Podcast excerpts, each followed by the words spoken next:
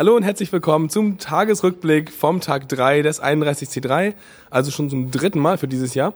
Und äh, dabei sind eigentlich nur bekannte Stimmen. Dabei ist dann wieder der Lukas. Hallo. Dann ist da die Katrin dabei. Hallo. Und der Stefan vom Spoiler Alert. Hallo. Genau, und Valdrian, der labert hier rein. Genau, und äh, ja, wir haben letztes Mal, was bisher geschah, könnt ihr euch am besten ja beiden Folgen anhören. Und dann machen wir weiter, wo wir gestern aufgehört hatten. Und zwar haben wir dann ja Tag zwei äh, ab 20 Uhr etwa gab es ja noch einige Talks, die kamen. Ähm, allerdings würde ich das, das tatsächlich, es ist jetzt blöd, das dramaturgisch so zu anzukündigen, aber ich würde tatsächlich vorher diesen Metateil einschieben, weil wir wollen ja nicht nur über Talks reden, sondern wir wollen ja auch darüber reden, wie so die Atmosphäre hier ist und den ganzen anderen Kram und Dinge, die man hier auch noch tun kann, weil es ja Communication und ist ja, man ist ja präsent hier. Talks kann man ja auch zu Hause gucken. Ähm, Katrin, du hast äh, Untertitel gemacht hier, ne? Erzähl mal, wieso und wie das ging und überhaupt.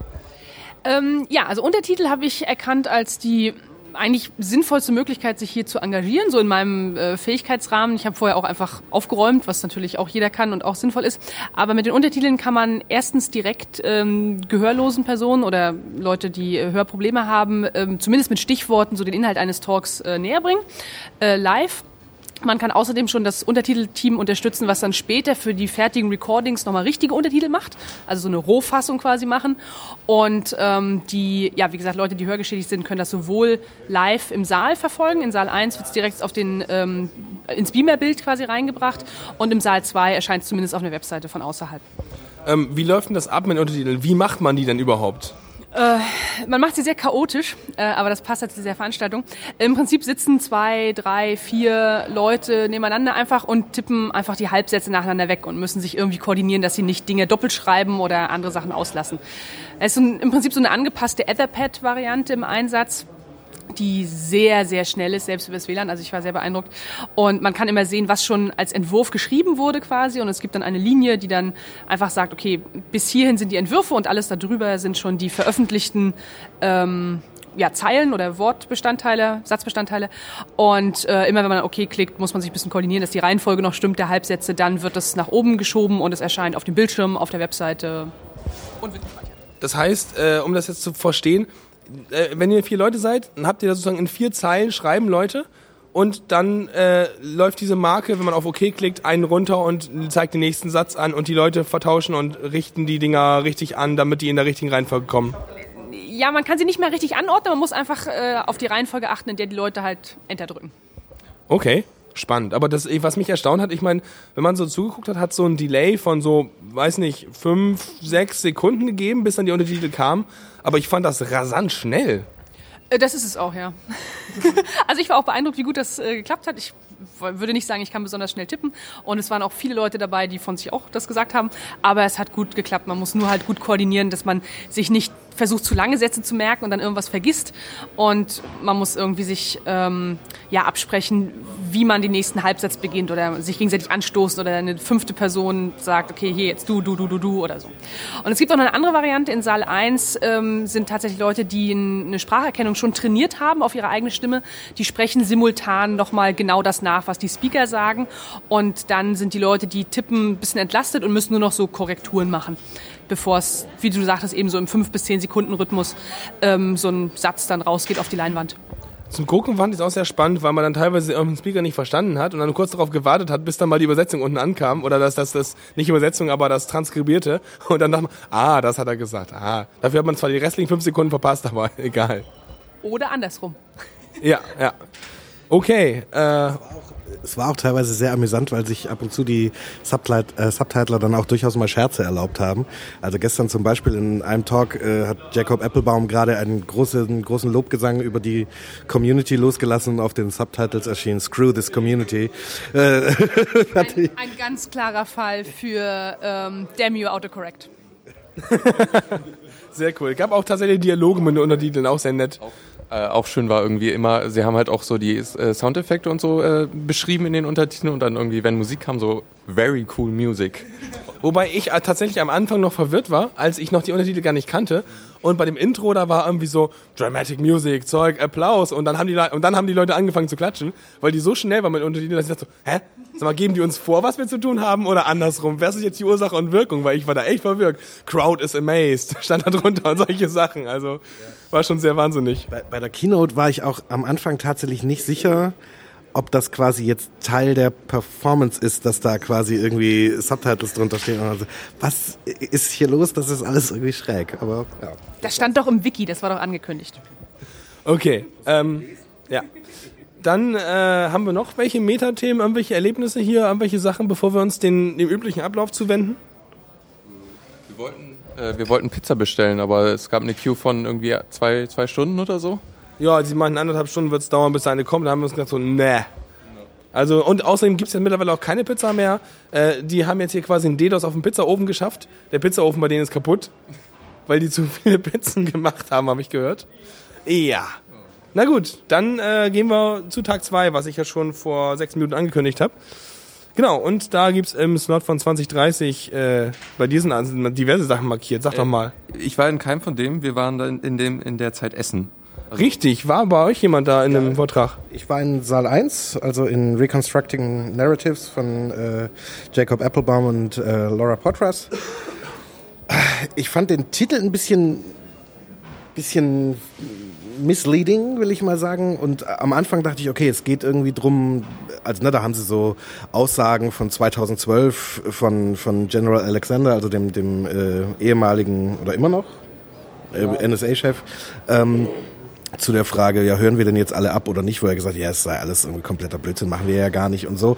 Also lauter so Aussagen, die inzwischen deutlich widerlegt sind und ich dachte, es ginge vor allem darum, aber letztendlich ging es dann eher darum, dass sie äh, eine weitere Lüge gewissermaßen äh, als Lüge aufgedeckt haben, nämlich äh, die Behauptung, nein, so Killlisten haben wir eigentlich nicht. Und sie haben halt zeitgleich mit dem Talk ähm, auf Spiegel äh, International diese Listen veröffentlicht. So. Äh, also das war so der eine Punkt. Das war auch, fand ich, ganz schön das ging ganz schön durch Mark und Bein. Und der zweite Punkt, äh, da haben sie tatsächlich, also die haben tatsächlich Prism-Dokumente in die Finger bekommen. Also quasi so, wie soll man sagen, so Management-Summaries von, von Abhöraktionen, wo also ja, im Prinzip die, der Name der Person, die da abgehört wurde, äh, IP-Adressen und so weiter und dann halt diverse Mitschriften von Kommunikation. Äh, das haben sie vorgelegt. Und in dem ganzen Zug, also bei den Dokumenten, die sie da irgendwie hatten, äh, ist wohl zum einen klar, dass sie offensichtlich einen ziemlich guten Zugriff auf SSL haben, also dass die ganzen TLS-Implementationen, die es so gibt, dass die letztendlich, zumindest was die NSA angeht, alle kaputt sind und dass auch SSH kaputt ist. Das äh, war ein bisschen shocking, wobei die Frage immer noch ist, wie weitreichend das Ganze ist aber es, und, und wie sehr man sich darauf verlassen kann. Aber zumindest in den Dokumenten, äh, die die NSA verwendet, sieht es so aus, als würden sie sagen, das ist eigentlich nicht mehr unser Problem. Anders sieht es tatsächlich aus bei OTR, äh, also Verschlüsselung für Jabber vor allem und, ähm, und GNU-PG, also Mail-Verschlüsselung. Äh, das also da sind zumindest in einigen der Dokumenten so Punkte drin. Ja, hier gibt's noch äh, eine Konversation, da haben wir nur Metadaten, an die Inhalte sind wir nicht rangekommen, die waren OTR oder ähm, GNU-PG verschlüsselt. Und das ist so ein bisschen äh, Hoffnung, aber naja, äh, insgesamt war es schon ganz schön schwarzmalerisch. Fand ich aber auch einen super Ansatz von den beiden, ähm, quasi die Dinge, die noch funktionieren, zu erklären. Mhm. Und ich war jetzt gerade in einem anderen äh, Talk, will ich jetzt nicht schlecht reden oder so, aber da wurde viel darüber geredet, ähm, was nicht funktioniert. Und das ist natürlich gerade jetzt für Leute, die jetzt nicht total in der Technik drinstecken, ähm, nicht so der super Ansatz, wenn sie eine Stunde lang hören, was man nicht verwenden kann. So, hm. also war ein super Talk. Auf jeden Fall noch angucken. Das heißt, der, der, der Titel hat da ein bisschen getäuscht. Das heißt, äh, aus dem Titel hätte man eher einen anderen Inhalt erwartet, aber letztendlich, was drin war, äh, lohnt sich total. Genau, also das Problem ist halt, dass du diese, diese Talks auch nicht so gut ankündigen kannst, weil die teilweise eben durchaus mit Geldern von großen Presseverlagen irgendwie auch ähm, äh, diese Arbeit, die da, also die Forschungsarbeit gewissermaßen finanziert worden ist. Ne? Also der, der Spiegel hat da ordentlich Geld für auf den Tisch gelegt und die machen quasi diese Talks immer so, dass die die quasi zeitgleich mit dem Talk wird das dann auf dem jeweiligen Presseerzeugnis dann eben veröffentlicht. Und letztes Jahr war es zum Beispiel so, da tauchte auf einmal irgendwie an Tag drei irgendwie um 10.30 Uhr so ein Talk von, von Jacob auf, der vorher überhaupt nicht im Fahrplan drin war.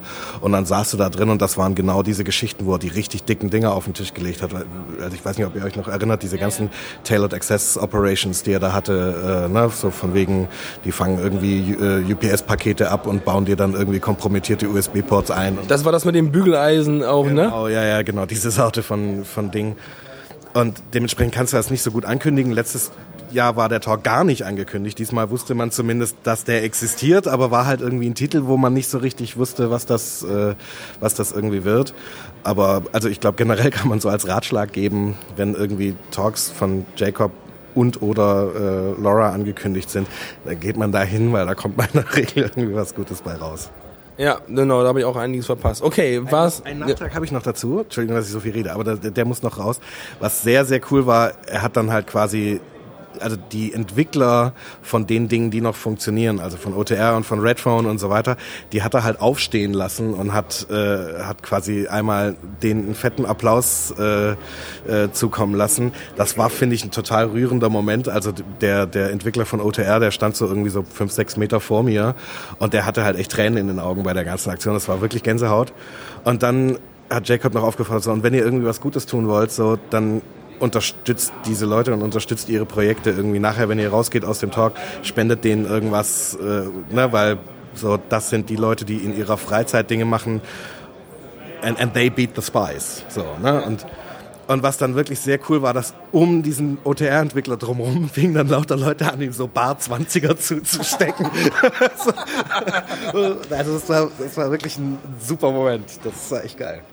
Total cool, auf jeden Fall. Ja, geil. Muss man dann machen. Das kann man natürlich hinterher nicht sehen auf der Aufnahme, aber äh, ich glaube, das wurde entsprechend kommentiert. Da hat die Kamera bestimmt hingeschwenkt, hoffentlich. Ich glaube nicht, weil die schwenken grundsätzlich nicht aufs, aufs Publikum, aus so Privacy-Zeug. Ja. Okay, habt sonst noch in der Zeit irgendwer was wo gemacht? Okay, dann würden wir einfach einen Slot weitergehen. Äh, haben wir da was angeguckt? Also ich habe den äh, Net Neutrality Days of Futures Past Talk angeschaut von, von äh, Rejo Sänger und Thomas Lonninger. Einer von beiden kannte ich zumindest von der Stimme her aus äh, Logbuch Netzpolitik, der ist öfters da und äh, erzählt davon. Der Thomas. Genau. Ähm, erzählt er halt von seiner Lobbyarbeit in, in Brüssel. Ähm, und er hat mal so, also ähm, so die, die, äh, den Kampf gegen, äh, gegen die äh, Einschränkung der Netzneutralität halt beschrieben. Ähm, und auch äh, dann halt nochmal speziell ein bisschen erzählt, wie das in den Niederlanden gelaufen ist, wobei ich da mich nicht mehr genau erinnern kann, was er dazu gesagt hat, aber halt so hat halt nochmal diese Erfolgsgeschichte erzählt, die, wie sie es geschafft haben oder wie, es wie diese Wahl abging im Europaparlament, dass, dass, dass wir jetzt im Grunde Netzneutralität haben in Europa. Also auf jeden Fall äh, sehr spannend gewesen. Mhm. Was lief noch währenddessen? Oder war da noch jemand wo drin? Ähm, eben gucken. Ich glaube, nee, da war ich auch nirgendwo. Wart ihr irgendwo? Ich war selber dann nicht mehr. Ich habe noch einen Talk sehr empfohlen bekommen, nämlich den äh, über die Kopierer. Also das war dann um 23 Uhr in Saal G. Traue keinem Scan, den du nicht selbst gefälscht hast. Ähm, Wo es wohl, ja, vor allem um Dinge ging, insbesondere bei so Xerox-Maschinen. Ähm, ja, was da so intern so alles irgendwie passiert. Und man denkt ja, man legt da irgendwie was drauf und dann kommt da eine exakte Kopie dessen raus, was man da irgendwie draufgelegt hat. Und äh, nichts davon bleibt irgendwie in dem Gerät irgendwie gespeichert. Das sind ja so die Annahmen, mit denen man an so einen Kopierer rangeht. Und ja, man geht wohl aus diesem Talk raus und denkt sich, ja, okay, all diese Annahmen sind halt einfach mal falsch. Erstmal einen Drucker kaputt schlagen und die Festplatte rausnehmen. Ja, also die, der technische Hintergrund ist wohl, den fand ich sehr skurril und sehr absurd, dass sie im Prinzip sowas ähnliches machen wie OCR, also eine Art Kompression, aber nicht wirklich Erkennung von, ähm, von, von Zahlen und Symbolen da drauf und das dann quasi erst wegspeichern. So. Und da war ein Bug drin, Zahlendreher die ganze Zeit in Millionen von Geräten über Jahre lang braucht man sich über die Weltwirtschaft natürlich nicht mehr wundern. so, also sehr, sehr skurril. Dass sie nicht einfach so ein Bitmap-gleiches Bild äh, rausschieben, ist schon sehr absurd. Ja, irgendwie auch unnötig. Krass.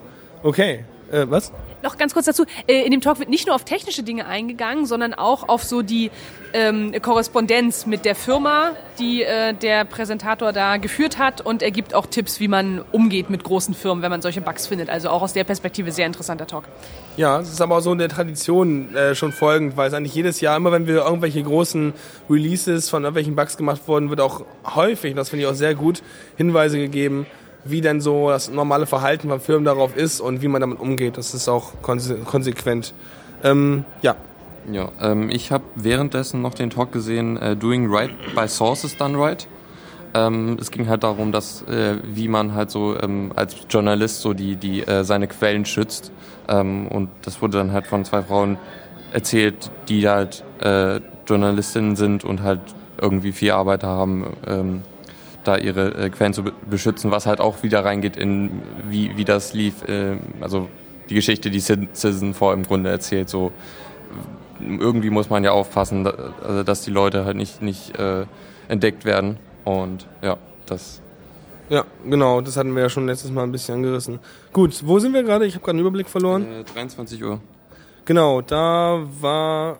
Moment, das war der genau. Da war ich ähm, im Saal 1. Und zwar The Matter of Heartbeat und danach direkt Heartache and Heartbleed, The Insider's Perspective on the Aftermath of Heartbeat. Ähm, ihr wart da alle nicht. Okay, das war auf jeden Fall auch sehr krass, weil im Heartbleed äh, wurde da so ungefähr in drei Minuten mal kurz erklärt am Anfang. Und dann nochmal so ein paar Sachen, was alles betroffen war und so Zeugs. Ähm, und danach, der zweite Talk war sehr geil, weil da der, ich glaube, ähm, der Typ, wo arbeitet der? Bei Cloudflare, genau. Und Cloudflare ist so ein großer äh, äh, CDN, also ein großer Reverse-Proxy-Teil, der halt äh, entsprechend irgendwelche DDoS-Angriffe und so ein Kram abwehrt, wenn man seinen den kleinen Cloudflare halt dazwischen schaltet und so. Also der macht so Caching. Und die haben ja ganz viele Connections. Die haben irgendwie so, ich weiß nicht, wie viel er hatte, irgendwie so 11 oder 14 Prozent des Internets so hängen da mit drin oder irgendwas. Aber wie gesagt, müsst ihr genau nachgucken im Talk. Und der hatte mal erzählt, ähm, die waren, glaube ich, auch einige der ersten, die halt das Heartbeat-Zeug gefixt hatten. Und die haben dann auch mal, ähm, die haben eine Challenge gemacht gehabt und haben dann halt die Challenge gemacht, du, wir wollen wissen, ob man Private Keys durch einen Heartbeat-Bug aus dem Stack rausbekommt. Und es hat, glaube ich, acht oder elf Stunden gedauert und sie hatten einige Submissions, bis sie dann korrekt einen mit deren privaten Key unter, äh, unterschriebene Message hatten und dann halt einen Gewinner hatten und für die klar war, es geht. Und das ist auch ein sehr unterhaltsamer Talk gewesen, auch sehr viele schöne Graphen drin und äh, sowas. Und äh, ja, kann man gut anhören. Und wir waren halt vor allem auch in Saal 1. Ich meine, einmal die beiden Tinger waren gut und danach gab es dann die Nord News Show, halt wie jedes Jahr äh, äh, ein Must-Have quasi. Genau. Wobei ich da ein bisschen, also ich habe das dann nur im Stream gesehen, das war von der Kameraführung ein bisschen komisch. Also, na okay, die Person, die dann auswählt, welche Kamera wann gezeigt wird, hat da ein bisschen missgebaut in dem Sinne, dass halt oft irgendwie, also es wurde gerade eine Folie gezeigt, so, ja, und dann lacht der Saal, aber du siehst halt gerade nur den Saal und ich musste den SD-Stream sch äh, schauen, weil der HD-Stream nicht funktioniert hat und man konnte es halt nicht lesen und die Kamera war dann irgendwie die ganze Zeit da und man, man konnte den Beamer halt nicht sehen, das fand ich etwas schade. Da bräuchte man nochmal so ein Feature, dass man in Zukunft dann sämtliche Streams dazu hat und man selber umschalten kann, während man es anguckt. Äh, Gibt es nicht auch am Ende eine andere Version für die Recordings, in der der Saal jetzt nicht so oft auftaucht? Äh, kann ich mir zumindest sehr gut vorstellen. Ich denke mal, die werden auch einfach alle, alle Videos von allen Kameran wegspeichern und dann am Ende bearbeiten. Ich hoffe mal. Ja, also von der Nord News Show habe ich nicht viel mitbekommen, weil mein Kopf da total matsch war. Aber ähm, schien wohl lustig zu sein, muss ich glaube ich nochmal gucken. Äh, halt wie immer. Genau. Ähm, danach sind wir glaube ich alle mehr oder weniger schlafen gegangen, glaube ich. Äh, ja, das Schöne war ja, dass die, äh, dass die S-Bahnen nicht fuhren. Und ah, äh, bekanntes Problem. Ja, ja, äh, jedes Jahr wieder. Au außer der Kongress ist, äh, äh, trifft kein Wochenende. Ähm, und ich bin dann irgendwie, glaube ich, anderthalb Stunden oder so nach Hause gefahren. oh je, oh je. Ja. Okay, dann sind wir schon bei Tag drei, würde ich sagen. Und da kann ich nicht viel erzählen, von daher, wann, wer war denn zuerst hier? also ich war zumindest im ersten Talk des Tages, glaube ich. Yay, ich konnte ja nicht, weil bei uns im Hotel war das Wasser abgestellt von 9.30 Uhr bis 15 Uhr. Und ich wollte hier nicht wie so, eine, wie so ein Duftbäumchen auftauchen, Von daher äh, sind wir dann irgendwann so gegen 16 Uhr hier aufgeschlagen und haben uns dann mal irgendwo reinbequemt. Aber du warst zum ersten Talk da. Äh, zu was denn? Genau, also ich war in äh, Freedom in Your Computer and Internet äh, in Saal 1 von, mit Richard Stallman. Das wollte ich mir auch nicht nehmen lassen. Ähm, äh, ja, und das war, also wenn man so ein bisschen seine, seine Talks kennt, war es an vielen Stellen äh, nichts Neues. Ne? Also er, er erklärt halt sozusagen, warum es ein soziales und ethisches Problem ist, diese ganze Frage von, von freier Software oder eben nicht. Und rattert seine vier Essential Freedoms runter und so. Also da war viel davon war, war bekannt. Aber es ist halt trotzdem der, also ich persönlich finde den Typen total unterhaltsam und äh, äh, ich kann auch äh, viel von dem, was er sagt, viel abgewinnen. Das geht ja irgendwie vielen aus der Hacker-Community nicht so, die dann da, also gerade mit seiner mit seiner ziemlich scharfen Verurteilung, dass es einfach moralisch falsch ist, irgendwie proprietäre Software zu verwenden. Da kommen ja dann doch irgendwie einige mit ins Schleudern, so. Äh, beziehungsweise es greift einen ja womöglich auch an, ne? wenn man da so sitzt und sagt, naja, aber ich mache das ab und zu. So.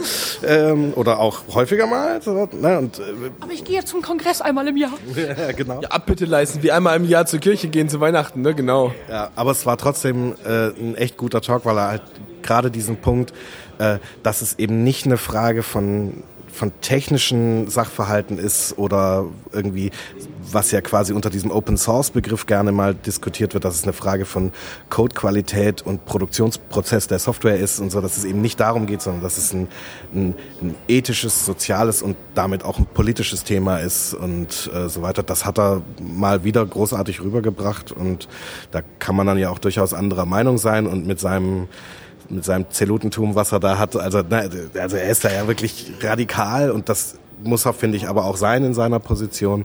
Und da kann man dann ja die eigenen Entscheidungen dazu treffen, wie man will. Aber es war die Position, die er hatte, war super rübergebracht. Also es hat einen Heiden Spaß gemacht, dieser Talk. Und der technische Aspekt dieses Problems wurde dann ja schon am Abend vorher von äh, Laura und Jacob vertreten, dass eben nämlich gerade die ähm, freien Softwareimplementierungen von Chatverschlüsselung, von Mailverschlüsselung und so eben wirklich wirken. Und damit muss Herr Stallman dann nicht mehr oder kann sich auf die moralisch-ethischen Fragestellungen konzentrieren. Und das Thema an sich ist, denke ich mal, von beiden Seiten sehr gut behandelt und damit durch. Jupp. Okay. Ähm, Da würde ich ganz gerne noch kurz was. Also das ist ja auch ein politischer Punkt. Ne? Also die Frage, kann jemand quasi dein die Software, die eigentlich du kontrollieren solltest, für dich kontrollieren? Das ist ja genau der der Punkt, der dann bei Security auch quasi ein Qualitätsthema wird. Aber das ist ja quasi kein unpolitisches Thema, sondern darum dreht sich der ganze Scheiß. Ja, kontrolliert deine Software dich und letztendlich dann der Entwickler der Software indirekt dich äh, oder kontrollierst du die Software so? Und das ist halt so der Knackpunkt. Ja, das war ja auch noch gestern schon angeklungen mit dem von Windows 8 können wir abraten, wo es da um diese äh, TPM-Chips ging, was ja auch ein klares Beispiel ist für äh, du wirst kontrolliert, was für Software du benutzen darfst überhaupt und so. Also Ja. auch so äh, im Grunde, also jetzt irgendwie auf, zumindest auf ARM-Chips, äh, kannst du halt nicht mehr ohne weiteres oder nicht äh, das, was du installierst oder installieren kannst, äh, ist halt unter der Kontrolle von Microsoft. Auf deren Tablets auf jeden Fall. Genau. Ja, aber hatten wir gestern schon. Okay, dann war das der erste Slot. War noch jemand so früh hier? Ja, natürlich. ich war Untertitel schreiben im Paralleltalk äh, NSA Points of Presence in Austria, war aber auf Deutsch der Talk. War vor allem eine Dia-Show. Da hat Herr äh, Erik Möchel, ein Journalist aus ähm, Österreich, hat teilweise mit Luft- oder Drohnenbildaufnahmen ähm, NSA-Stützpunkte und Botschaftsgebäude so fotografiert von oben und so ein bisschen ausgemessen, in welche Richtung dann diese interessanten Antennen blicken und hat das so richtig schön rekonstruiert, also von welchem Gebäude halt welches, äh, von welchem US-Gebäude welches andere offizielle ähm, Gebäude in Wien abgehört wird. Denn Wien ist ja die Hauptstadt von Österreich und Österreich ist ähm, ich weiß nicht, ob es Grundgesetz bei denen auch heißt, aber verfassungsmäßig zu Neutralität verpflichtet. Und er konnte relativ schön zeigen, dass eigentlich die einzige Schlussfolgerung, die ähm, übrig bleibt, ist, dass die österreichische Regierung, das Bundesheer diese Verfassung brechen, ähm, kooperieren mit anderen Staaten, die auf dem österreichischen Gebiet militärische Aufklärung betreiben. Und ähm, das war ein sehr, sehr guter Talk. War auch gut zu subtiteln, weil er ein sehr guter Redner ist. Sehr schön, sehr angenehm. Okay, dann äh, war ich immer noch im Hotel. War jemand, war, ihr wart vermutlich woanders wieder. Ähm, wo wart ihr so? Also du warst irgendwann später erst da, oder? Ja, ich, ich kam am Ende des Jahresrückblicks vom CCC. Okay, aber ich vermute, ihr wart vorher noch vor, oder? war dann tatsächlich erstmal in kein Talks mehr, nee. Okay, du auch nicht? Okay, dann äh, warst du am Ende im Jahresrückblick, sagst du. Ja, also ich habe noch mitgekriegt, dass Leute sich gefreut haben, weil Diaspora erwähnt wurde. Äh, Ja, wir haben das im Hotel verfolgt auf Diaspora, dass es irgendwie 36 Reshares des Posts gab. Und ähm, wir haben gleich ein Meeting und wir hatten den Raum für 25 Leute gebucht, ne? Also nicht Saal 2 oder so, sondern ja, wir treffen uns mit der üblichen Crew und ich weiß jetzt nicht, wie viel wirklich kommen. Okay, wird spannend. Ähm, ja, dann war wieder Pause. Äh, ich weiß gar nicht, nee. Nö. Nö. Okay. Nuclear Weapons. Nuclear Weapons Talk. Da war ich äh, auch wieder Untertitel schreiben. Ähm, ein Redner, der auch letztes Jahr schon da war mit dem Talk Breaking Baryons. Ähm, ganz toller Vortrag über warum, also damals auch und jetzt auch wieder, was, was ist eigentlich mit den Atomwaffen jetzt hier los? Also welche ähm, äh, Abkommen gibt's da über Teststopps und Abrüstung und so weiter? Was sind die Probleme, die es mit diesen Abkommen gibt? Ähm, sehr interessant, auf jeden Fall anhören. Ja, aber es war auch letztes Mal schon, habe ich mir hinterher angehört, diesen Breaking Baryons. Und das ist einfach, du, du, du guckst dir den Talk an und dann nach der Stunde oder so denkst du dir so, hä, wie, schon vorbei? War das so geil? Äh, gibt's noch mehr davon? Weil der macht's einfach gut und hat sehr schön anschauliche Folien und äh, auch immer spannende Sachen. Und dann habe ich viel von dem wiedererkannt, was ich so bei nächtlichen, ich klicke mich durch Wikipedia-Sachen, schon immer, wo ich mich so langhangel und was ich interessant finde. Und das hat er halt alles irgendwie auf Folien dargestellt und noch mehr Zeug angereichert, auch so cool mit Musik und so.